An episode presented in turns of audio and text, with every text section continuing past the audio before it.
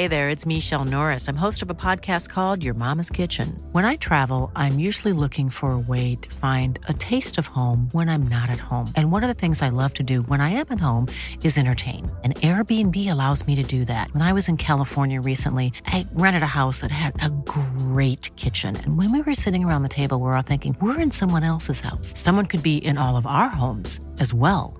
If you have a home, but you're not always at home, you have an Airbnb. Your home might be worth more than you think. Find out how much at airbnb.com/slash host.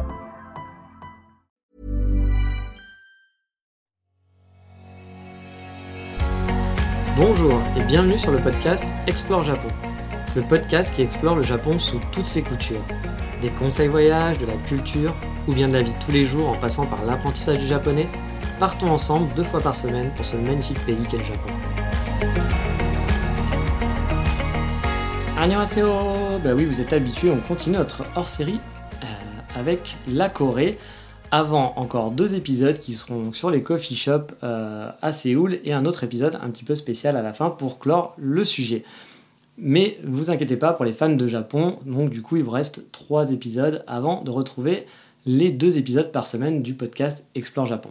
Mais si vous voulez découvrir des bons cafés sur Busan, alors cet épisode va vous intéresser. En plus, il va être assez court car étant resté que 4 jours, je n'ai pas pu en faire plein. Je dois avouer que les cafés à Busan, j'ai eu du mal à en trouver qui me plaisaient vraiment. Cependant, il y en a quand même deux qui sont sortis du lot et d'autres assez intéressants pour en parler. Et je vais commencer tout de suite par mes deux préférés, qui, se nomme Bubu Coffee in Busan. Mon celui-là, je l'avais pas repéré à l'avant, je suis tombé dessus vraiment par hasard en baladant. Il est tout près de la Busan Tower, à deux pas seulement. Vous verrez sur le site de l'émission, sur la page de l'émission exportjapon.com, j'ai mis les liens Google Maps comme d'habitude, et il est vraiment très proche. Et j'arrivais pas à choper son nom car il était en coréen et que sur Google Maps, si vous n'avez pas le nom, vous ne pouvez pas le cibler. Mais bon, j'ai quand même tenté tout de même ma chance car la devanture me paraissait pas mal et j'ai bien fait. Alors déjà, grosse surprise, je suis retombé sur des baristas super sympas. Ils ont commencé par me dire hello et j'ai enchaîné par un petit annyeonghaseyo. Du coup, le barista, super étonné, commence à dire à son pote, enfin je suppose parce que je parle pas coréen, qu'il était con de me parler en anglais alors que je parle coréen. Du coup, j'ai tout de suite dit en anglais que j'étais désolé mais que je parlais pas coréen et que c'était le seul mot que je connaissais. Et quand il m'a donné mon café, il m'a dit thank you et j'ai répondu par un kamsamamida. Et là aussi, il était super content et surpris, ça voulait dire merci, et j'ai retrouvé un peu l'esprit japonais. Euh, voilà, les Japonais qui sont toujours contents quand vous leur parlez un petit peu.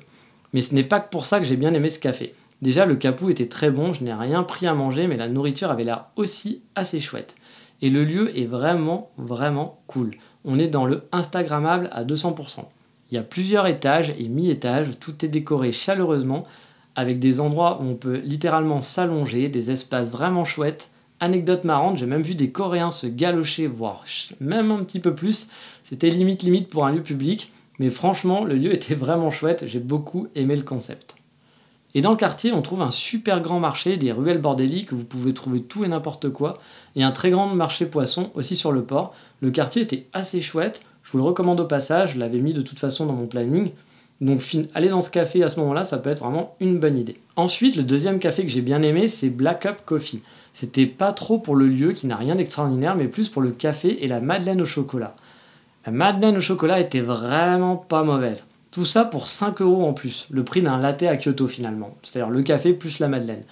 Il se trouve proche de la station Seommyeon, dans le centre de Busan. Encore une fois, désolé pour les prononciations, je m'excuse. J'y suis allé trois fois et il n'y avait jamais, il y avait jamais personne, donc c'était un petit peu bizarre. Les gens prenaient surtout à emporter. Je ne sais pas pourquoi, car je vous l'ai dit, le lieu n'était pas super, mais ça allait quand même. J'ai vu largement pire au niveau coffee shop. C'est sûr qu'il n'avait rien d'extraordinaire, mais franchement, j'ai bien aimé prendre mon café là-bas et me poser. Et la Madeleine, elle valait le coup, vraiment. Ensuite, on va rester dans le quartier avec le premier coffee shop que j'ai testé sur place en arrivant, qui s'appelle Matin Coffee Roaster One. Et là, c'était un peu spécial, car dans l'entrée, il y a un écriteau qui vous annonce la couleur directe. Pas bonjour, pas au revoir, non, c'est en gros pas de Wi-Fi, pas de laptop, pas d'animaux, pas d'enfants, interdit au moins de 16 ans, etc. etc. Bref, euh, les lettres sont gravées dans le marbre, parce que c'est vraiment gravé dans le mur, même pas une affiche, quoi, histoire de voir, euh, euh, si on pouvait, si, peut-être que ça va changer. Non, c'est gravé vraiment. Ça met l'ambiance, et vous vous dites, oui, je suis en Corée. C'est un petit peu l'état d'esprit des Coréens, de gens sympas, voilà, de gens accueillants. Euh, alors, je sais encore qu'il y a des gens qui vont me dire que les Coréens sont très accueillants. Moi, j'ai sûrement pas eu cette chance-là, mais là, c'est vrai qu'on se dit, oui, c'est cool.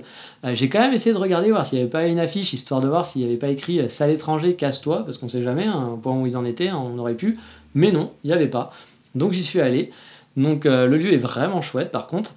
Euh, ça se veut donc en fait un lieu de discussion. C'est pour ça qu'on interdit les squatteurs, donc pas de laptop, etc., pas de wifi, et qu'on interdit aussi ce qu'on appelle les mioches relous, en quelque sorte, qui vont crier, parler, ou les petits jeunes de 16 ans qui vont faire. Moi, je schématise bien entendu, mais en gros, c'est ça que ça voulait dire, hein, à peu près avec toutes leurs interdictions, parce que pour eux, c'est genre un café hype où on discute, et voilà, c'est tout. Euh, le café n'avait vraiment rien d'extraordinaire, honnêtement, il n'était pas super. Par contre, je dois que les pâtisseries, c'était un autre combat. J'ai mangé une boule au chocolat fourré. Je vous ai mis des photos sur Expert Japon et je dois dire que c'était vraiment pas mauvais. C'était ouais, même plus que pas mauvais. Mais bon, j'ai trouvé le lieu un peu trop snob. Et puis surtout l'idée du siècle, qui est la top idée qu'ils avaient, la plus con que j'ai jamais vue dans un coffee shop, vraiment. Si on te sert donc un cappuccino à la tasse, comme ça arrive souvent, mais on te le pose sur un plateau qui pèse 12 kg. Et vraiment, quand je dis 12 kg, je pense que c'était peut-être plus. Hein. Si vous arrivez à ramener votre café sans le renverser, et eh ben franchement, je dis bravo. Il y a peut-être euh, peut même un. J'ai pas fait gaffe, hein, peut-être qu'il y avait le, client du mois euh, avec le top de celui qui renverse moins, je sais pas. Mais j'avoue que le concept, je l'ai pas compris. Du coup, bon, pour le dessert, c'était cool. Pour le reste, et l'ambiance, et le côté euh, genre on aime personne, ouais, moyen quoi, on va dire. Hein. Et on va continuer de rester dans le coin. Bah oui, mon hôtel était par là, donc forcément je faisais des cafés proches avec FM Coffee House. Alors pour ceux comme moi qui jouent un certain jeu de gestion de football de management, ça n'a strictement rien à voir avec Football Manager. Euh, c'est un café tout simplement. Donc euh, ce café n'a rien de spécial, mais le café en lui-même était correct. Ils servent du vin chaud, bah oui du vin chaud. Il manquait clairement montée mécanique et on était bon pour le coup là. Franchement, euh, j'étais un petit peu surpris, mais pourquoi pas. Et là aussi, on est un peu dans la mode Madeleine, et c'était pas mauvais, la Madeleine était plutôt bonne, j'ai préféré l'autre d'avant, mais celle-ci était plutôt pas mal aussi. Le lieu est pas super chouette pour se poser, mais bon, ça fait un spot tout de même pour prendre un café. Mais je vous ai prévenu, j'ai pas été à bloc sur les cafés à Busan. Il n'y a pas un café qui m'a fait vraiment de l'œil où je me suis dit ouais, c'est super chouette d'être là-bas quoi. Par contre, à Séoul, vous allez voir, c'est pas la même ambiance. Mais bon, on va rester sur les coffee shops de Busan et oui, aujourd'hui, je vais pas vous faire beaucoup marcher, on reste encore toujours dans ce même quartier avec cette fois-ci un café qui sonne sous le doux nom de Givern, Givern, je ne sais pas.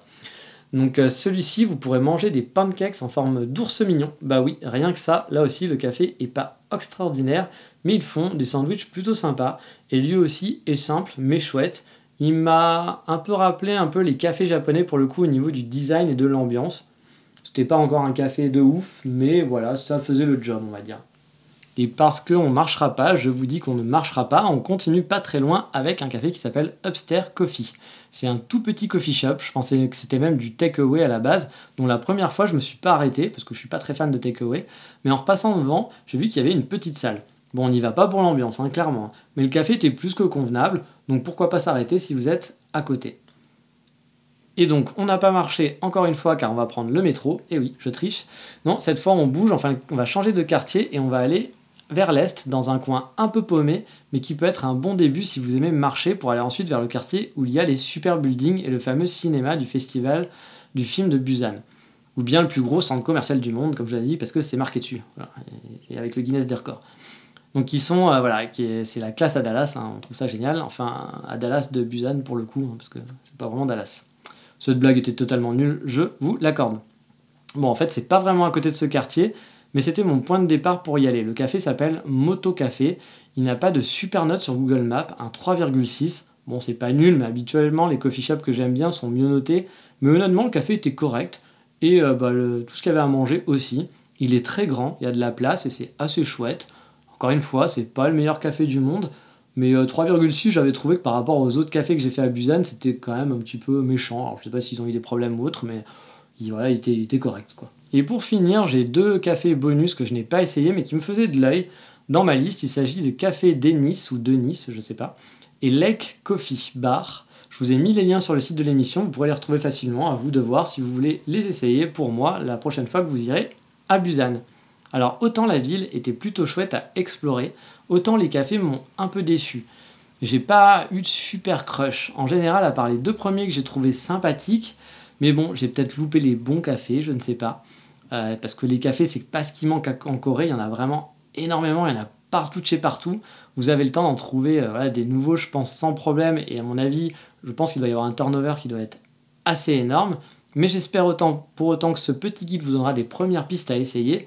Mais voilà, c'est fini pour aujourd'hui. Et dans le prochain épisode, eh on va continuer de parler des coffee shops, mais des coffee shops, cette fois-ci, sur Séoul. Eh bien oui, et là, c'est une autre histoire, c'est un autre level. Vous allez voir ça.